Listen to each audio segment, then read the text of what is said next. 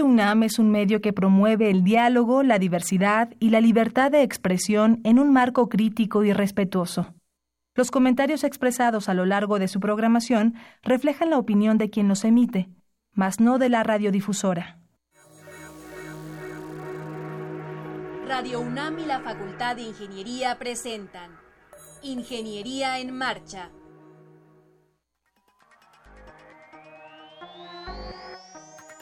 un espacio dedicado a la divulgación del quehacer de la Facultad de Ingeniería.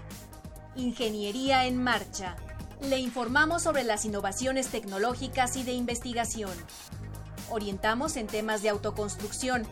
Presentamos la cultura y las artes. Y compartimos nuestras victorias en el deporte. Ingeniería en Marcha. Un programa pensado para vincularnos con usted. Ingeniería en Marcha.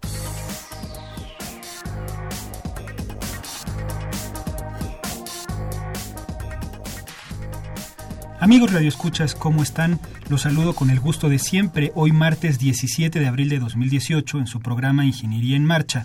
Los invito a que entren en contacto con nosotros, pueden hacerlo vía Facebook, Sandra Corona está con sus pulgares listos, atenta para atenderlos, también en la página web del programa, que es www.enmarcha.unam.mx eh, y bueno, en esa página pueden consultar los temas que se están tratando y sobre todo que se han tratado en, los, en las emisiones anteriores. Pueden descargar el programa en forma de podcast. Eh, también pueden escuchar el programa vía la página web de Radio Universidad en la emisora de AM. Eh, el programa de hoy va a estar bien interesante, hoy martes 17 de abril, el programa número 16 del año. vamos a hablar de la robótica. Eh, ¿Qué es la robótica? Eh, es un tema súper interesante que cada día está más con, mayor presencia en lo cotidiano en nuestras vidas. Es un tema apasionante. Tenemos aquí algunos estudiantes y profesores de la facultad. Vamos a hablar cuáles son las expectativas en México de ella y lo que se realiza en la facultad en torno a este tema. Está bien padre el programa, bien interesante. No se vaya, acompáñenos. Estás en Ingeniería en Marcha el programa radiofónico de la Facultad de Ingeniería. Si deseas escuchar el podcast del día de hoy y los de programas anteriores o descargar el manual de autoconstrucción, entra a nuestra página www.enmarcha.unam.mx.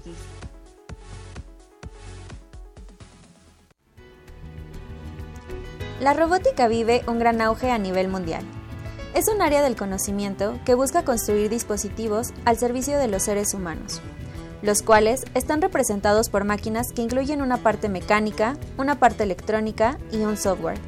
La tendencia actual apunta a autómatas de servicio que estarán presentes en el hogar, la escuela y la oficina. Bueno, y pues como dijimos, vamos a hablar de robótica el día de hoy. Para ello nos acompañan en la cabina este, está Julio César Martínez Castillo. ¿Cómo estás, Julio César? Bien, muchas gracias por la invitación. Ah, con gusto, gracias a ti. Jesús Hernández Coyotzi. Jesús, ¿cómo estás? Muchas gracias, muchas gracias y Daniel Garcés Marín. ¿Cómo estás, Daniel? Bien, muy bien aquí. Muchas gracias por la invitación. Ellos son integrantes del Laboratorio de Biorrobótica de la facultad y también nos acompaña el profesor, un profesor de la facultad, Rubén Anaya. ¿Cómo estás, Rubén? Gracias, bien, buenas tardes. Bienvenido. Eh, tú eres responsable del Laboratorio de Microcomputadoras del, Departamento de Computación, ¿no? De, de la Facultad de Ingeniería. Sí, pertenece al Departamento de Ingeniería en Computación de la División. Ok, pues muchísimas gracias, bienvenidos a este su programa. Vamos a hablar de un tema que es padrísimo, seguramente les apasiona a ustedes, eh, a esto se dedican, le meten muchas ganas y, vamos a empezar por eso. ¿Qué es la qué es la robótica? Vamos a hablar en general de eso. ¿Qué es la robótica? ¿Cómo entendemos la robótica? Pues la robótica es una ciencia, una ciencia que se encarga de, de diseñar, de construir, de, de de programar eh, dispositivos electrónicos, más que otra cosa, dispositivos automatizados, para que puedan ayudar a desarrollar actividades de los seres humanos. Básicamente es una, una, una, una ciencia que engloba muchas de las áreas tecnológicas que existen. Como decía en, el, en la introducción, incluye área mecánica, electrónica, este, de mecatrónica, este, física, química, este, álgebra, eh, un montón de áreas tecnológicas que existen y de conocimiento general. Ok. ¿Se necesita, eh, digamos, que estén todas estas áreas incluidas para que se pueda llamar eh, al dispositivo que está un robot?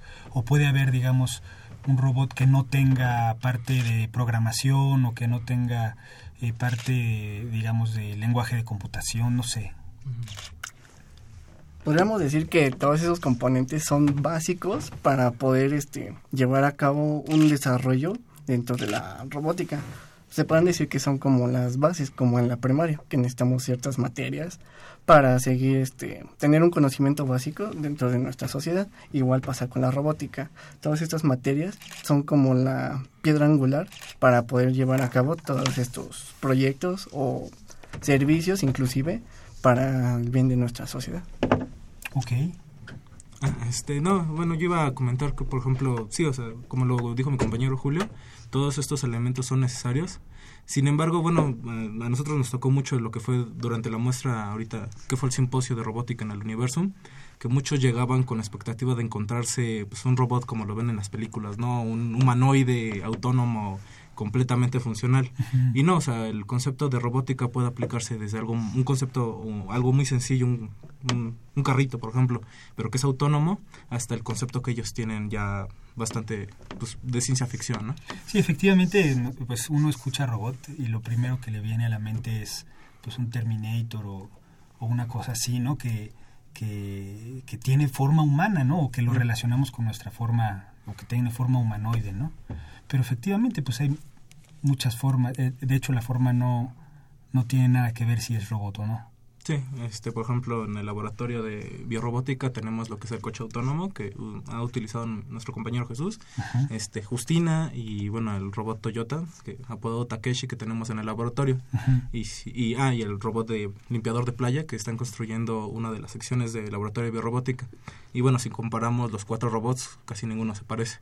Sin embargo, todos ellos cumplen con las características para que se les pueda denominar robots. Oigan, platíquenos qué, qué estudian, de qué carrera son, en qué semestre van Julio César. Bueno, este, yo voy en mi último semestre de la carrera de computación dentro de la facultad. Sí. Y este, una de las formas en las que yo entré al laboratorio fue realizando el servicio social justamente este, por los profesores que están dentro del laboratorio, también imparten clases dentro de la facultad.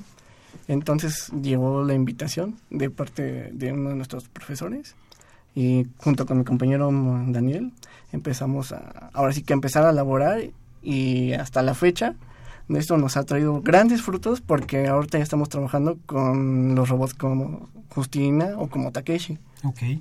Jesús. Bueno, yo soy egresado de la carrera de Ingeniería Mecatrónica de la UNAM, pero en este momento estoy haciendo mi maestría en Ingeniería Eléctrica dentro del laboratorio. Ajá. Este, principalmente una de las cosas que buscaba de la maestría es que estar en este laboratorio porque el tema de robótica me apasiona y he estado trabajando como mencionan los compañeros en un pequeño coche autónomo que es parte con una colaboración con la Universidad Libre de Berlín. Ok. ¿Y tú, Daniel? Este, yo igual soy ingeniero en computación, eh, último semestre. Y bueno, como lo mencionó Julio, este, él y yo entramos como este, de servicio social, haciendo nuestro servicio social en el laboratorio. ¿Y les gustó? Pues sí, ya conocíamos para empezar a los profesores y bueno, pues conforme fuimos trabajando, este, fuimos aprendiendo las cosas básicas. Por ejemplo, primero empezamos con lo más sencillo, ¿no? Este, ¿Qué elementos son necesarios para poder este, manejar a Justina? Nosotros empezamos primero con lo que fue la parte electrónica, mecánica, y poco a poco nos fuimos familiarizando con todos los programas y todo el lenguaje de programación, sobre todo, que se usa sobre Justina. Quería preguntarles eso digamos, ¿qué elementos así indispensables se requieren para que alguien pueda hacer un robot, por ejemplo, en casa, ¿no? ¿Qué, qué, cosas mínimas, qué, qué, mínimas indispensables se requieren para poder fabricar un robot y que tenga las características que, le, que se le pueda llamar robot? Pues como hace rato mencionaron, no necesariamente todas estas áreas que platicamos al inicio son, son necesarias. Algunas tal vez no necesitan mucha programación, ¿no? Por ejemplo, he tenido la oportunidad de dar este, pláticas a niños de, de edades muy pequeñas, muy, muy bajas, de primarias, eh, kinder, en los cuales construimos prototipos de robots móviles, ¿no? Que con solamente un motorcito, un engrane y unos palitos, tú puedes hacer un dispositivo que, que se pueda mover, ¿no? Y a eso pues ya lo podemos llamar que está, es una aplicación enfocada a la robótica. O sea, no necesariamente necesitamos conocer de microprocesadores, microcontroladores, de inteligencia artificial para construir un robot, ¿no? O sea, se puede hacer con, con dispositivos básicos que este que no necesariamente tienen que desplazarse de un lugar a otro. Hablamos, por ejemplo, de una este, eh, cerradura de una casa, de, un de una puerta, ¿no? Una automatización. Ese es un tipo de robot, al fin de cuentas. ¿Por qué? Porque está realizando una actividad para el ser humano, para ayudarle en su, ah, vamos a decir, para mejorar sus condiciones de vida, ¿no? Que después hay otras aplicaciones mucho más interesantes donde la robótica incide. Entonces, un robot puede tener o no un alto costo. Bueno, depende sobre todo del al enfoque al que se vaya a especializar, ¿no? Porque, por ejemplo, si hablamos un poco de la domótica, que es parte de una derivada o una, una ramificación de la robótica, no se necesitan como tal un robot con brazos y un cuerpo como tal, sino que puedes poner este algunas cámaras para que estén, por ejemplo, checando el monitoreo de toda la casa. ¿Qué es, qué es la domótica? La domótica es la parte de la robótica que se enfoca especialmente al servicio dentro de una residencia, que se enfoca a hacer los labores domésticos que haría alguna persona en un día cotidiano, por ejemplo, lavar las la ropa, lavar trastes, preparar comida. Por ejemplo, esos electrodomésticos que tienen, que tú desde internet puedes mandar que se prendan o que se apaguen o que hagan tal o cual cosa, ¿no? Mm, este, eso Perdón, ese concepto tiene que ver mucho con lo que es lo que ahorita se está manejando como Internet de las cosas, que es que todos tus todos los electrónicos o todos los aparatos que tú puedas estén conectados a Internet y con eh, pues por medio ya sea de una aplicación, por medio de una base de datos, se esté continuamente obteniendo información, o sea, la residencia tengas información continua de todo lo que está pasando y con esa información eh, hay una respuesta. Por ejemplo, el ejemplo más clásico de domótica es que tú tienes un refrigerador que está monitoreando lo que hay en su interior y en el momento en que detecta que falta leche, faltas, ajá, no, bueno, falta cierta cantidad de, pues, de alimento, automáticamente hace un pedido a una tienda y pues ese pedido se envía a la casa. Y es algo que bueno a ti ya te facilita o simplemente te esa tarea ya no te ya no te involucra tanto que esto esté ahí involucrado en eso Está muy loco, ¿no? Ya se pierde un poco la diversión de, ir de safari al súper o, al mercado, ¿no? van cambiando las cosas, la realidad va cambiando, se va transformando, ¿no? Hay, bueno, este tipo de servicios han estado surgiendo recientemente por varias compañías. Eh, desafortunadamente aquí en México casi no he visto ninguno de esos productos ah, en alguna casa, por ejemplo, porque sí son caros. Retomando el tema, pues depende de lo que necesites hacer, ¿no? Un tipo de ese sistema tal vez no requieras actuadores o motores muy caros y puedas salir con un par de pantallas y unas buenas conexiones a internet. Por ejemplo, tenemos desde en el laboratorio desde robots para los alumnos, los compañeros, para hacer sus prácticas de las materias y que son relativamente económicos. Y también tenemos en el otro espectro, que son los robots, por ejemplo, el robot de Toyota, que a pesar de no ser comercial, es evidente de que tiene una gran inversión detrás de él.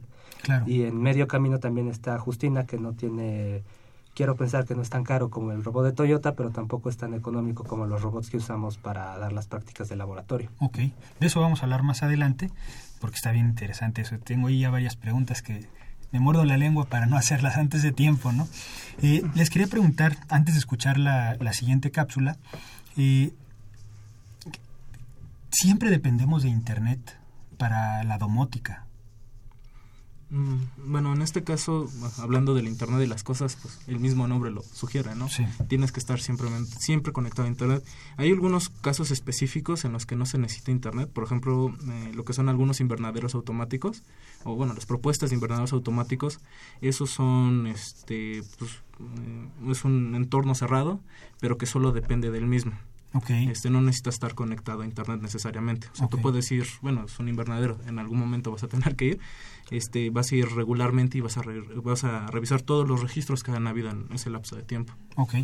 Bueno, si les parece, vamos a escuchar una siguiente cápsula y vamos a seguir platicando. Muy bien. ¿Sabías que muchos de los productos que usamos en la vida cotidiana fueron fabricados por robots y que la mayoría de técnicas empleadas fueron pensadas hace muchos años, pero difíciles de implementar en forma masiva debido al alcance limitado de los antiguos procesadores? Oigan, fíjense que justamente quería llegar a este tema, ¿no? La vida cotidiana, cómo nos afecta. No, no solo en, en, los robots que podemos tener contacto ¿no? en casa, que podríamos tener eventualmente contacto con ellos, sino en la fabricación de las cosas, en la producción masiva. ¿Cómo intervienen los robots en esta área? Bueno, como usted lo menciona, son muy utilizados. Desde hace ya varios años lo que se utiliza en la industria pesada son robots, ¿no? Creo que todos hemos visto alguna vez algún video en internet donde vemos grandes robots armando carros, armando maquinaria, soldando, pintando y todo lo demás. Eso es bastante común. Este, casi todos los robots, todos los productos de hoy en día tienen cierto grado de automatización dentro de ellos. Eh, también hay de grados a grados, por ejemplo, muchos, los lápices, por ejemplo, no necesitan un robot tan sofisticado como un robot de soldadura para un automóvil. En cuestiones locales, en nuestra casa, todavía es difícil ver estos sistemas, porque pues por lo que vimos hay de costos a costos, de lo que lo queremos utilizar, y pues todavía estamos buscando usos factibles. Creo que todos hemos, conocemos esa aspiradora robótica, ¿no? Todo el mundo la hemos visto, principalmente por los bonitos videos de gatos encima de ella. Sí, que anda por todos lados por la casa, ¿no? Sí. Sí, sí. Ese ya es un producto comercial, puede ir uno a la página de internet del fabricante y lo compra en este mismo momento. Pero esas aplicaciones domésticas son relativamente nuevas comparadas con las aplicaciones industriales. Ok. Eh, ¿Por qué se utiliza? ¿Es para ahorrar costos, tiempos, dejar de poner en peligro a lo mejor, ¿no? algún obrero, no sé. Sí, de hecho la, la, tendencia o más bien la filosofía es, es, es, un dispositivo que le va a ayudar al ser humano a realizar actividades que en su caso son repetitivas, ¿no? tediosas hasta peligrosas. Por ejemplo, comentaban el asunto de, ah, en la industria son muy utilizados robots que son del tipo robots fijos, ¿no? que están desplazando, moviendo, soldando este, otras piezas, este, transportando herramientas, este, eh, mercancía, pintando, checando información que para, para, el ser humano puede de alguna manera ser peligroso, como, como decía, ¿no? O también son aplicadas en otras áreas donde en realidad son de más ayuda para el ser humano, por ejemplo, en el área médica, ¿no? En el área médica existen dispositivos que se han construido que son para servicio para los pacientes, ¿no? Prótesis eh, que pueden ser este, permanentes o pueden ser temporales, ¿no? Alguna, este, instrumentos para, para terapias, ¿no? Algunos instrumentos precisamente para personas que, que ya carecen de algún, este, de algún movimiento y entonces se les puede ofrecer ese tipo de dispositivos, ¿no? Para los cirujanos, ¿no? Ya existen este, aparatos que les ayudan precisamente para tener una mayor precisión en su, en su, en su labor, ¿no? Este, eh, digo, un robot muy conocido en México es el robot Da Vinci, ¿no? Que le ayuda precisamente a los cirujanos y que realiza operaciones muy precisas y que el tiempo de recuperación para los pacientes es mucho más corto. Claro, la incisión es mínima. Es mínimo, exactamente. Oigan, por ejemplo, un, un, cajero eh, de estos automatizados para el estacionamiento, ¿no? Se le puede considerar un robot que hace el cobro, ¿no? Uno le mete ¿Se le puede considerar o no? Sí, sí, podría entrar en el área de ser un robot. Es un robot de servicio, ¿no? Que le está ayudando al, humano a realizar cierta actividad. De alguna manera pensarían, ah, le está quitando trabajo a una que iba persona. A preguntar, porque uno siempre, pues, e, entra en ese dilema, ¿no? Uno va a un estacionamiento y ya no hay nadie que te dé el boleto, que te ponga la hora, ¿no? Entonces recibes el boleto de un botón y luego no ves a nadie para salir, simplemente lo insertas y dices, híjole, esto pues podría ser el trabajo de alguien. Bueno, comentando un poco acerca de, de, lo que estabas diciendo, este, sí, algunos piensan eso, que a lo mejor me está quitando mi trabajo, o ya es este, incluso una parte ya que a lo mejor te sientes más humanizado al estar este, en contacto con las personas y estar interactuando. Pero también hay que tener en claro algo, que aunque ya no se estén tan cual las personas ahí, este sí se necesita alguien que esté operando y alguien que esté monitorizando, sino que las áreas de empleo como tal ya no se van enfocadas a hacer el trabajo, sino que alguien necesita darle mantenimiento, alguien que esté constantemente checando desde alguna parte o remotamente este todo el monitoreo justamente para que no haya equivocaciones o si llega a haber algún problema puedan ir este justamente técnicos a, checar. Sí, e, efectivamente, pensaría uno que se vuelve ya impersonal, ¿no? El asunto, ¿no? No hay que tratar con la persona. Pero no, no es que le esté quitando trabajo. Por fin de cuentas, ¿quién es el que construye esos aparatos? ¿Quién es el que los programa? Es el ser humano, al fin de cuentas, ¿no? Digo, la inteligencia no está en el robot, no está en, en la cerradura, sino está en la persona que lo está construyendo. Y bueno, lo construye, como, como mencionamos, es para beneficio de la humanidad, ¿no? Para descargarle trabajo al ser humano. ¿Qué es lo que ocurre cuando hay fallas? Por ejemplo, en, en el, no sé, que cobra mal o que da mal cambio, que dices, pues, si está programado para algo, ¿cómo puede irse por un camino distinto a la ruta que se le, que se le dio? ¿Es una falla humana o es normal que haya fallas en, en un proceso que está programado, automatizado? Bueno, ahí este bueno, se puede decir que es una mezcla de varios factores. Digo, por ejemplo, entre muchos cálculos, uno se le puede Puede haber este, lo que se conoce en programación como eh, datos basura, que después de muchos eh, loops, o bueno, se le conoce como muchos ciclos, ciclos, iteraciones de la programación, en algún momento, por ejemplo, un 0.00001 va a llegar a ser una cifra significativa para el robot y eso es lo que puede este, provocar que el robot se vaya por otro lado. Ajá. O sea, no todos los sistemas eh, artificiales o computacionales son 100% fiables. Ah, igual, o sea, por lo mismo, ¿no? Hubo alguien atrás que la que lo programó y ese, esa persona pudo no haber considerado cierto factor. Claro. ¿En dónde más podemos encontrar en lo cotidiano a los robots? Pues hay una aplicación muy interesante que se han estado desarrollando últimamente, por ejemplo, eh, en las luminarias. Se ha intentado automatizarlas, tanto en el sentido de las clásicas que se prenden con la, en la noche, hasta algo más sofisticado como monitoreo en tiempo real. Este, por ejemplo, los nuevos medidores de la compañía de luz tienen algo así, porque ya son de prepago y tienes tu tarjeta. No los he usado yo, pero sí los he visto. Y son este tipo de cosas. Hay sistemas que son robots, aunque sus tareas son muy específicas y a lo mejor podemos pensar pequeñas, no los procesamos como tal, porque como comentaste al principio, pues nosotros venimos pensando en Terminator, en Robocop, en todo esto. Sí, sí, automáticamente. Afortunado o desafortunadamente, los términos de robots como estas máquinas autónomas o humanoides viene de muchos años atrás de los robots reales que ya construimos y eso pues se metió en nuestra mente en nuestra mente. Claro.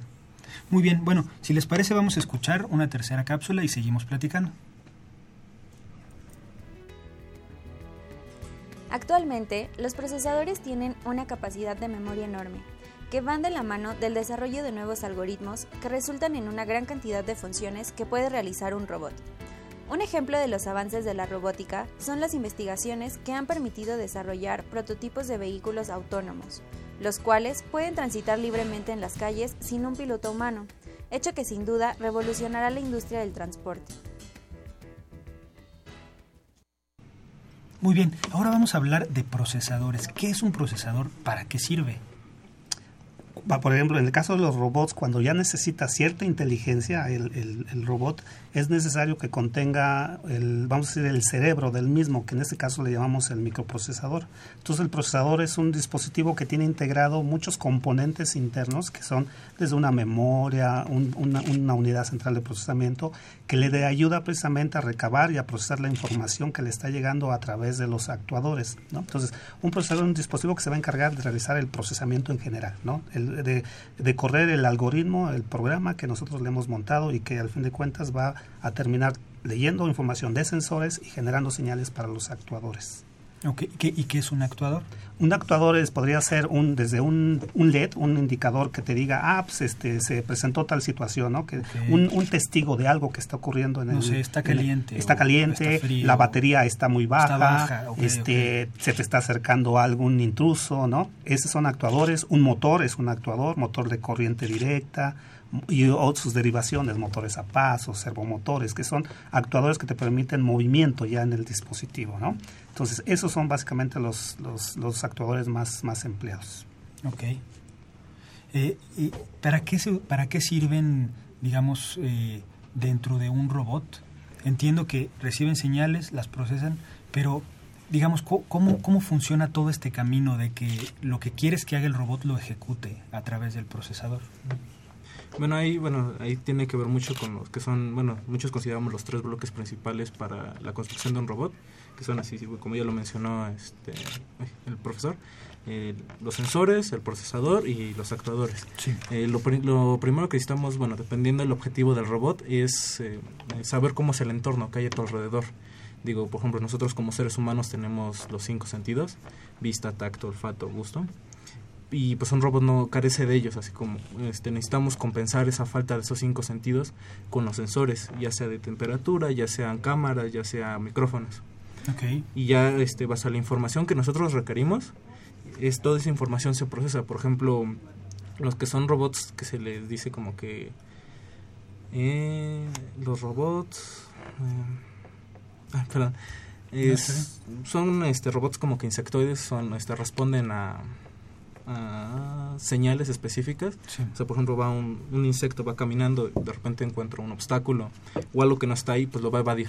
O, este, por ejemplo, en robots que se intentan eh, simular ese tipo de comportamientos, lo que necesitamos es un sensor que te diga que hay adelante. Y pues ya con ese dato, si hay algo adelante o no hay algo adelante, eh, tú lo procesas tú ves, ah, hay algo adelante, avanzo. No, este, perdón, hay algo adelante, me voy hacia atrás y me voy por otro camino. No hay algo adelante, pues la sigo. Y esa información ya obtenida, ya procesada, se envía, como dijo el profesor, a los actuadores, que en tal caso pues sería un motor. o los movimientos del motor. Y manda el mismo procesador la señal de qué va a ser el motor, a qué velocidad o cuánto tiempo, no sé, ¿no? Precisamente. Precisamente. Ok, y por ejemplo, cuando, no sé, me, me, imagino, ¿no? Una lámpara o una cámara que tenga un sensor de movimiento y que te siga. ¿Cómo funciona eso? O sea, ¿cómo puedes seguir a una persona?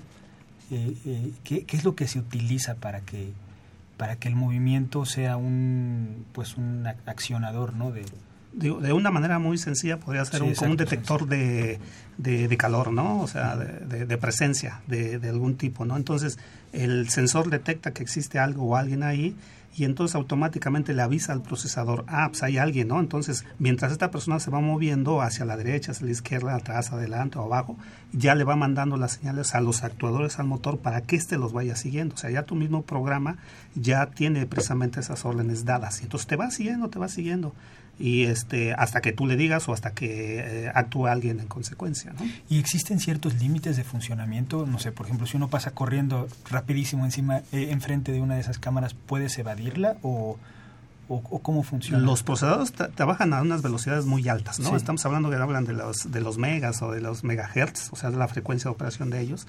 Entonces, este, pues una, una variable física que podríamos ser nosotros, que alguien que vaya pasando, no va a pasar en el orden de los microsegundos, o sea, un tiempo muy rápido. Entonces, lo detectaría, lo detectaría indudablemente. Si obviamente estamos... Eh, eh, a expensas de la sensibilidad de los sensores, ¿no? Claro. A qué distancia estos pueden detectar, pero si está a una distancia calibrada que a nosotros nos interesa que se procese, entonces lo va a detectar este, sin ningún problema. Y también supongo que dependemos del también de la velocidad del motor, ¿no? Porque una cosa mm. es que lo detecte y otra cosa es que se logre mover a esa velocidad de también, detección. También, sí. sí. También existen aplicaciones en las que posiblemente detecte ya, haga procesamiento de imágenes, ¿no? Entonces ahí sí ya necesita un tiempo un poquito más largo para procesar esas imágenes. ¿no? Ok, sí.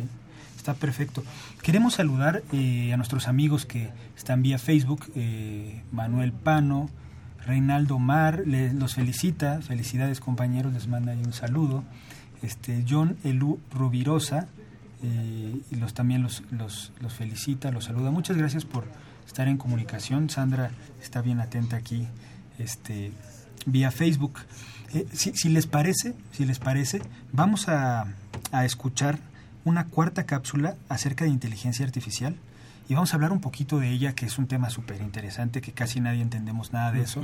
Entonces es un buen tema para platicarlo. Muy bien. La industria de la robótica y la inteligencia artificial, como la capacidad de una máquina de imitar el comportamiento humano en nuestro país, es incipiente. En México, hay varias universidades y centros que desarrollan inteligencia artificial.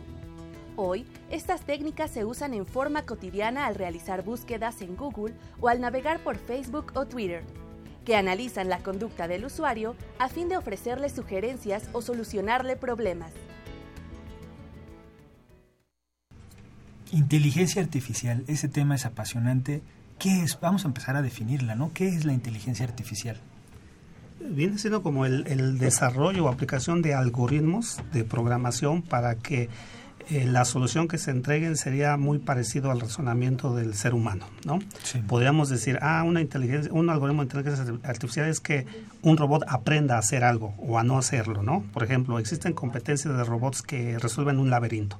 ¿No? Entonces va el, robot a navegar a través del laberinto para encontrar la salida. Ese es un mérito muy grande, el que encuentre la, salida y obviamente este, siga una metodología adecuada. Y el otro algoritmo que ya viene siendo la inteligencia artificial es que de alguna manera descarte información que ya no necesita para que a la segunda ocasión que el robot vuelva, a, navegar a través del laberinto ya se vaya de manera directa. Entonces es un algoritmo de aprendizaje, ya es parte de la inteligencia que estamos metiendo al robot. En realidad no tendría inteligencia, simplemente está desarrollando un algoritmo de aprendizaje. Digamos, se le llama así, ¿no? Se, le, llama, de esa manera. Porque se asemeja un poco a cómo nosotros aprendemos. Tocamos algo, nos quemamos y ya no lo volvemos a tocar, ¿no? Sí.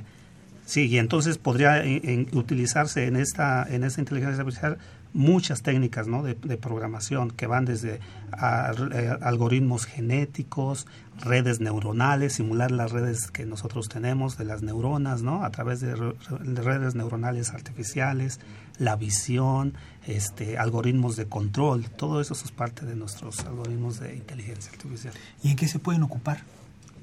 Bueno, este, recientemente se ha visto que son sistemas bastante generalizables, eh, donde empezaron a ver que funcionaban increíblemente bien, mejor que otros, que casi cualquier otro algoritmo en clasificación de imágenes, ¿no?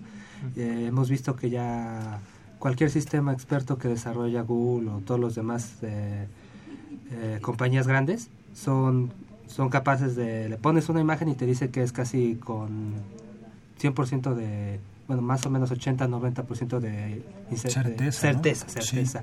Eh, pero también hay otras cosas. Por ejemplo, en el laboratorio lo hemos usado con bastante buenos resultados para hacer navegación robótica, este tipo de algoritmos de inteligencia artificial. Y también, ¿A, qué, ¿A, qué, te refieres con navegación robótica? Ah, bueno, es que tenemos un robotcito y hay que decirle cómo le voy a hacer para llegar de donde empecé a donde le dije que tengo que ir.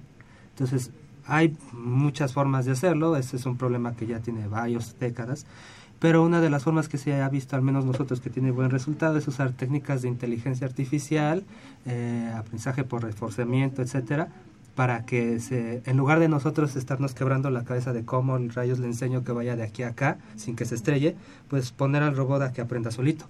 Okay.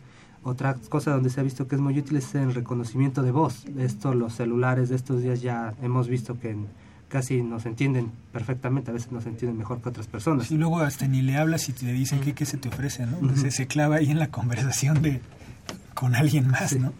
Pero pues bueno, son, son sistemas muy generales, por eso se han vuelto tan populares en los últimos años, pero las cosas más visibles, significativas es eso, como por ejemplo reconocimiento de voz, lo de imágenes, entre los sistemas de recomendación de las plataformas en línea, traducción son los más visibles que vemos y que interactuamos casi a diario la mayoría de la gente. Algo que mencionabas de la de esta navegación, navegación robótica, ¿qué tan lejos estamos de que de que por ejemplo los automóviles estén automatizados? He leído por ahí que ya hay algunos, ¿no? Incluso eh, de, eh, que uno lo pide, ¿no? Del celular y vámonos sin chofer te vas a, a, un, a un punto, pero ¿qué tan lejos estamos de estar tranquilos de que no sé, de que no van a atropellar a nadie o de que sí se van a detener?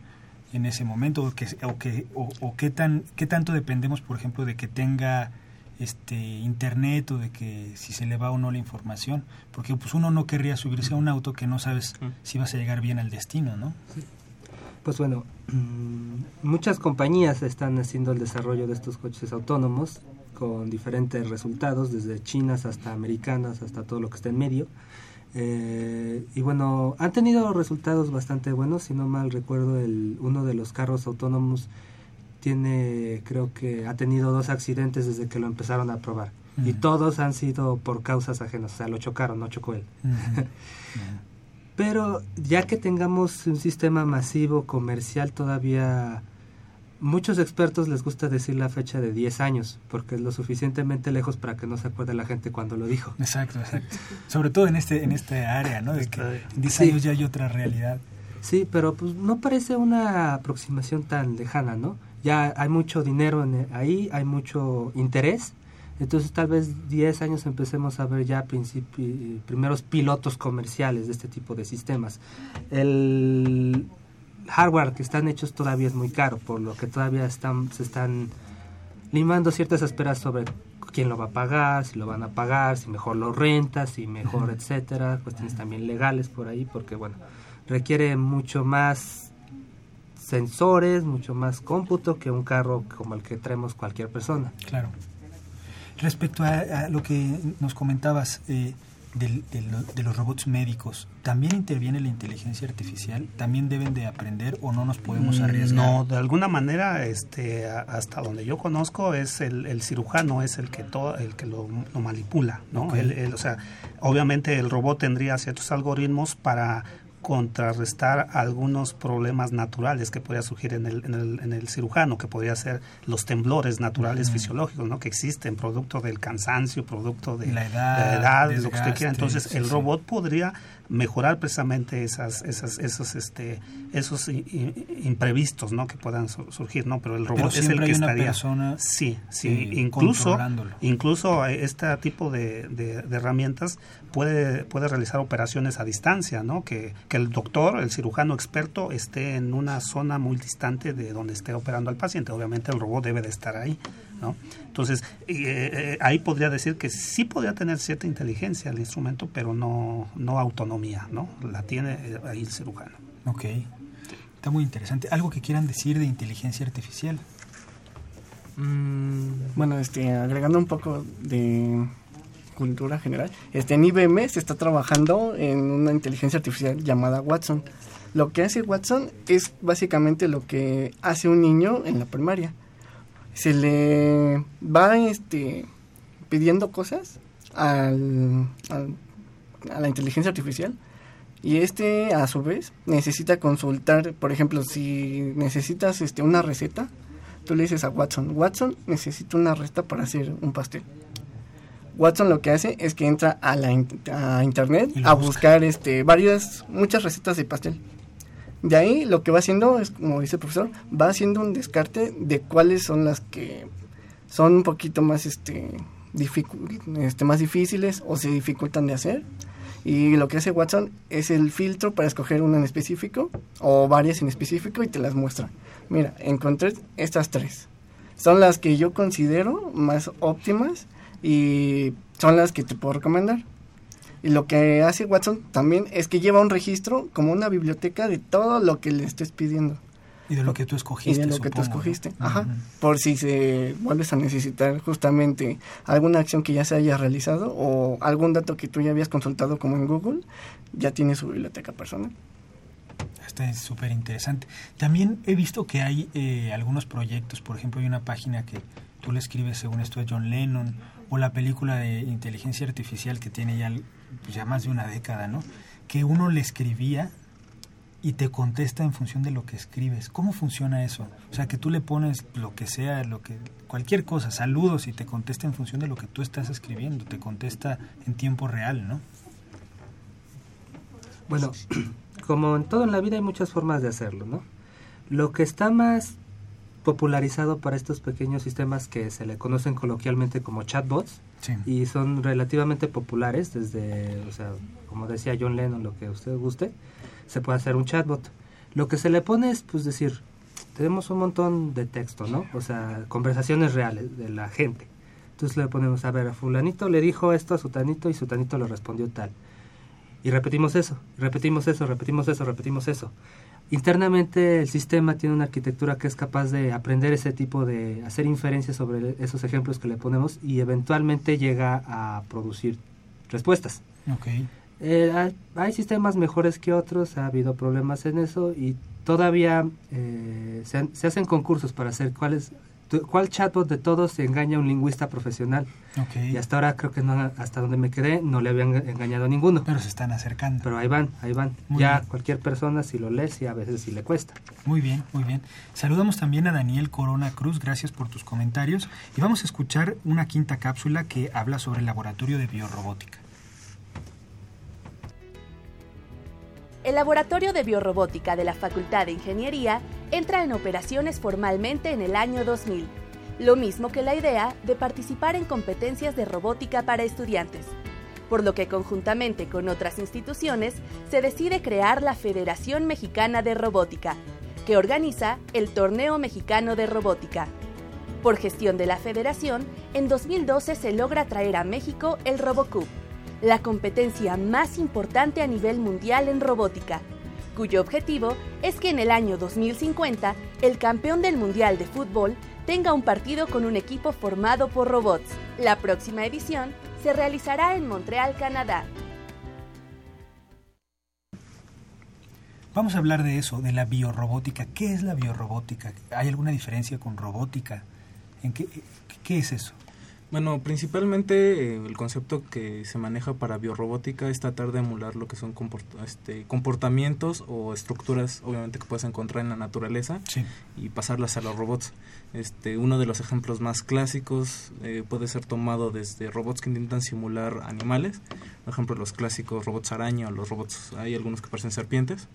Y este, también podemos incluir incluso las prótesis que es, este, como ya le dije, tratar de emular las estructuras naturales que puedes encontrar en el ambiente, en la naturaleza, este, de manera mecánica, electrónica. De hecho, eso siempre, tengo entendido que siempre se ha hecho, ¿no? El, el ser humano para construir algún dispositivo, alguna máquina que necesita, pues le echa un ojo, se asoma a la naturaleza, ve cómo funciona y toma elementos que le son útiles, ¿no? No sé, los alerones en los aviones, este, los, en fin, hay muchos muchos ejemplos que toma, toma pues prenda de lo que hace la naturaleza o lo que se ha originado a través de la evolución y lo aprovecha.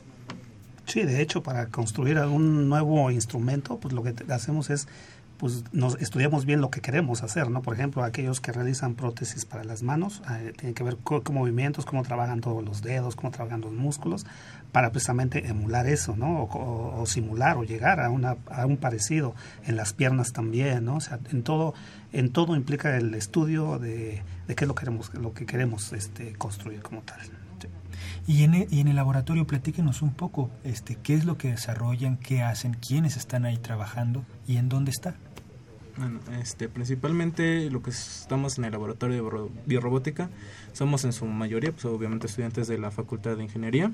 Tenemos algunos alumnos de intercambio. Eh, bueno, en el tiempo que nosotros, nosotros hemos estado, hemos tenido alumnos de Francia, de Uruguay y ahorita el más reciente es uno de, de, de una universidad de Colombia. Y bueno, eh, pese a lo que muchos piensen de que para construir robots este, necesitas a veces nada más mecatrónico, cierto tipo de carreras. Bueno, como ya lo mencionamos antes, es toda una gama de, de materias y de carreras que pueden entrar. Este, nosotros que somos de computación, eh, aquí mi compañero Jesús que es mecatrónico, también tenemos compañeros que son electro, eléctrico-electrónicos. Mecánicos también, ah, un, mecánico. Y pues somos de diferentes este, semestres, este, unos somos de licenciatura, otros ya son de maestría, están los doctores, y cada uno de ellos aporta su área de conocimiento. ¿Tienen proyectos comunes, eh, digamos, todos atienden los mismos proyectos o tienen proyectos en paralelo? ¿Cómo es, que, ¿Cómo es el trabajo, la dinámica de trabajo ahí? Bueno, sí, en algunos casos sí llegan a coincidir un poco los proyectos. Por ejemplo, en el de Justina y Takeshi, lo que se hace en el de Takeshi es toda la programación, todo el software que se realizó en Justina, poder llevarlo a cabo y a implementarlo directo en el robot Takeshi. ¿Por qué? Porque lo que se ha hecho en el laboratorio, por ejemplo, es que el, casi la base del software de Justina se puede implementar tanto en el robot de Toyota como en el coche. De hecho, este básicamente lo, la arquitectura en la que está basada la programación de Justina es básicamente la que está en Takeshi y es la que está en el coche, que es este básicamente la de un robot este, aprender, procesar eh, y actuar. Este robot de Toyota Takeshi eh, lo donó la compañía y, cómo es, platíquenos porque tengo mucha incertidumbre, ¿cómo me lo puedo imaginar? Bueno, este, el robot Takeshi fue eh, traído, prestado, este, otorgado por parte de la, obviamente Toyota Japón, porque bueno, me gusta hacer mucho énfasis en Toyota Japón porque el día que lo presentamos en el Universum alguien dijo, le dije es robot Toyota. Me dijo, ah, o sea, puedo ir a una aquí de coches Toyota y lo puedo ir a buscar. le digo, no, este, aún es un prototipo este, propiamente de Japón. Este, por eso ese énfasis, fue prestado por parte de un convenio entre lo que es la Facultad de Ingeniería o la universidad con la empresa. Este, esto debido al buen desempeño que tuvo Justina durante la Robocup del año pasado, eh, que fue en Japón. Este, bueno, como ya mencionó Julio, eh, lo que se busca es que todo toda la arquitectura, todos los programas que se han hecho y se han implementado sobre Justina puedan ser implementados en el robot Takeshi. Eso es, bueno, habla mucho de lo, del esfuerzo que se ha hecho en el laboratorio. ¿Por qué? Porque, bueno, el robot Takeshi es un robot, podríamos decir que es amigable al público. Este, fue un robot diseñado para, bueno, sus, es el robot de soporte humano. este, Fue diseñado específicamente, bueno, como su nombre dice, para dar soporte a las personas. Sobre todo a las personas que son ya de edad avanzada o por alguna situación de salud o tienen su movilidad limitada. El robot eh, eh, tiene un brazo con el cual este, tú le puedes decir, ya sea por una aplicación que es, es desarrollado por Toyota o por comando de voz, eh, tú veme a, traer algo de tal estante. Agua. Ajá, agua. O, una galleta. Sobre todo lo que son medicinas, ¿no? Que por parte de eso. Y el robot pues va y lo busca y te lo trae. Y bueno, una de las características muy peculiares que tiene este robot es que tiene un, un chupón en la parte de la pinza con la cual puede recoger papeles o algo que se te cayó. Digo, eso es algo muy importante para gente que, como ya dije, tiene la movilidad de no se puede agachar, ¿no? este Y bueno, como dije, ya es un, es un robot ya propiamente pensado para dar servicio a los humanos o para este, que alguien que esté muy lejos de la persona que, esté, que lo necesite pueda andarlo monitoreando. Y lo están desarrollando en conjunto con Justina. Sí, en paralelo. Vamos a escuchar una cápsula de Justina y hablamos de ella.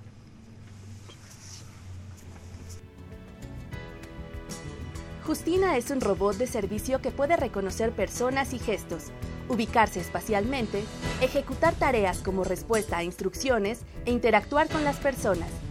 Los robots de servicio son sistemas de hardware y software que pueden asistir a los humanos para desempeñar retos de la vida cotidiana en ambientes complejos.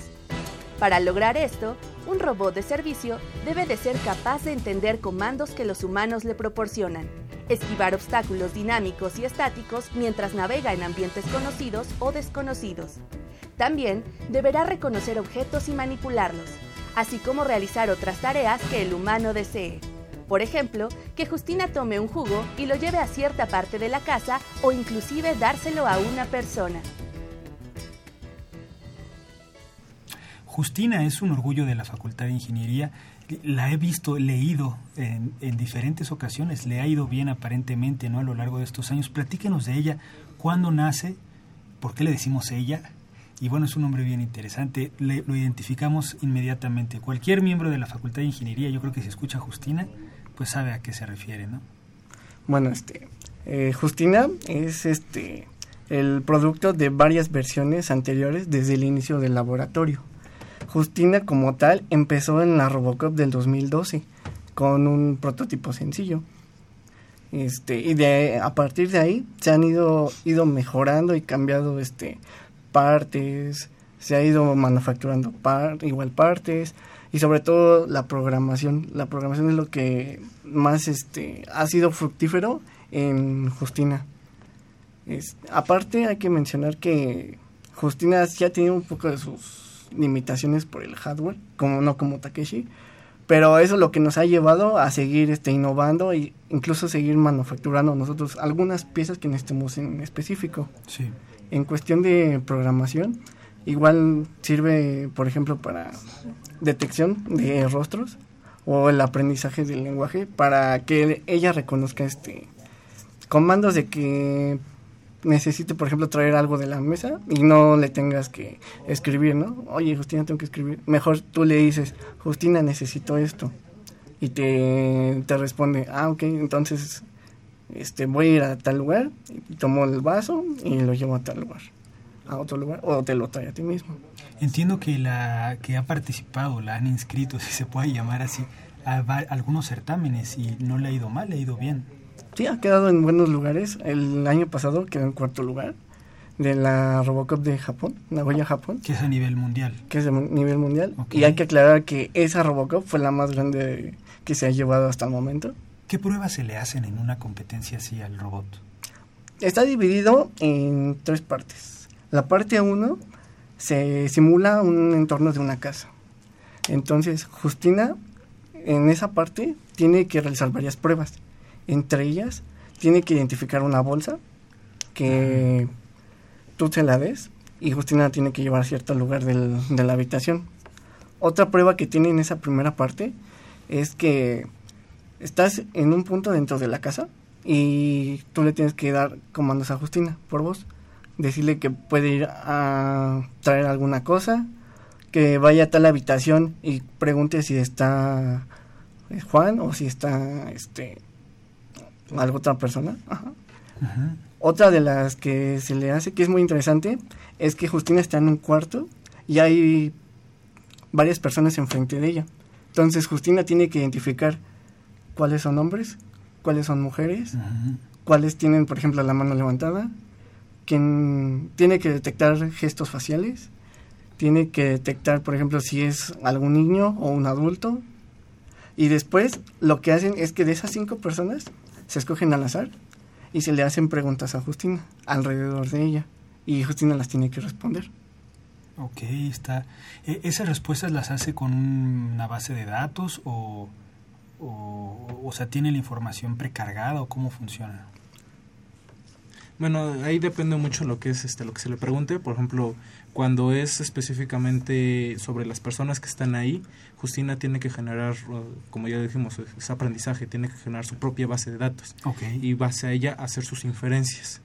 Este, no, no le puedes preguntar algo, por ejemplo, hay una prueba eh, más adelante donde lo que ella tiene que hacer es va a una mesa, eh, hay varios elementos, una leche, un jugo, etc. Me, tú le dices, este, Justina, tráeme tal elemento de la mesa Justina te dice, ok, incluso hay, factores en los donde ella misma te describe todo el plan que va a hacer para que tú entiendas más o menos cómo va a ir este lo que eh, la planeación del robot va a ir a la mesa va a agarrar lo que va, va a buscar lo que le, lo que le has pedido sí. y incluso hay momentos bueno hay situaciones en las que alguien puede quitar un elemento que se supone que debería de estar ahí Justina lo va a ir lo va a revisar y cuando regrese te va a decir no lo encontré incluso te puede sugerir alguien lo tomó. ¿Por qué? Porque no está ahí. Ok. ¿Qué tan lejos está, eh, estamos en la facultad? Digamos, se ganó un cuarto lugar del primero. ¿Es abismal la diferencia o fueron detallitos los que no permitieron haberlo ganado? Bueno, ahí obviamente como todo son varios factores.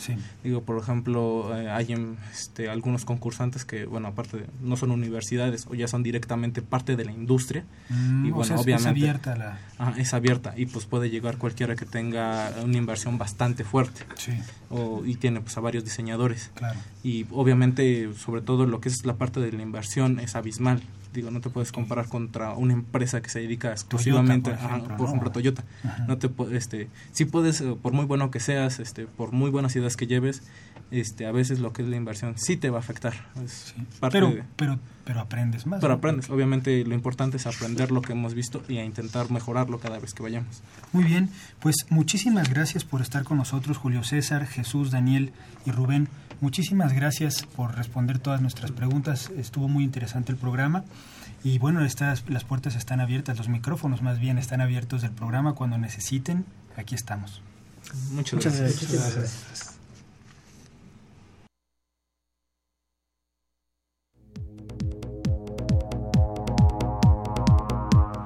Agenda semanal.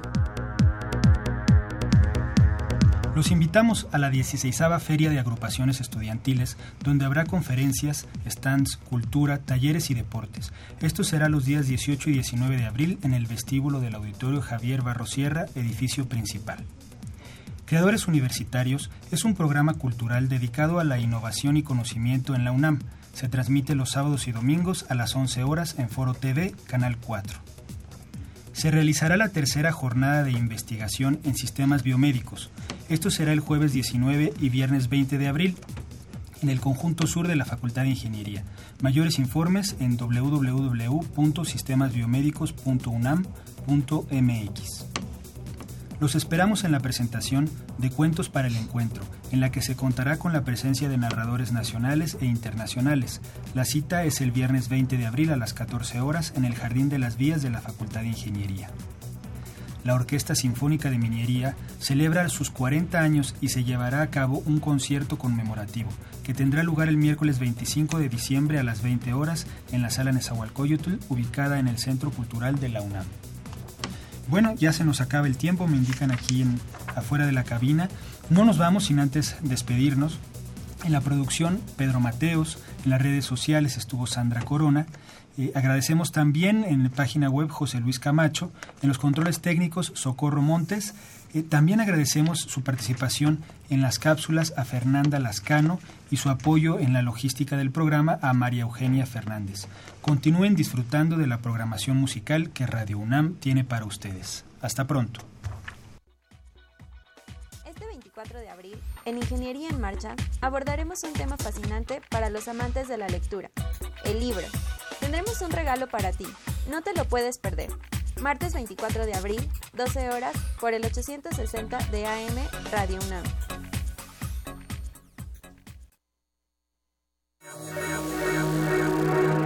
Radio UNAM y la Facultad de Ingeniería presentaron Ingeniería en Marcha.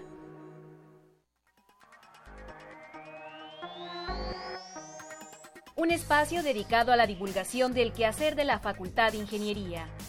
Ingeniería en Marcha. Le informamos sobre las innovaciones tecnológicas y de investigación. Orientamos en temas de autoconstrucción. Presentamos la cultura y las artes. Y compartimos nuestras victorias en el deporte. Ingeniería en Marcha. Un programa pensado para vincularnos con usted. Ingeniería en Marcha.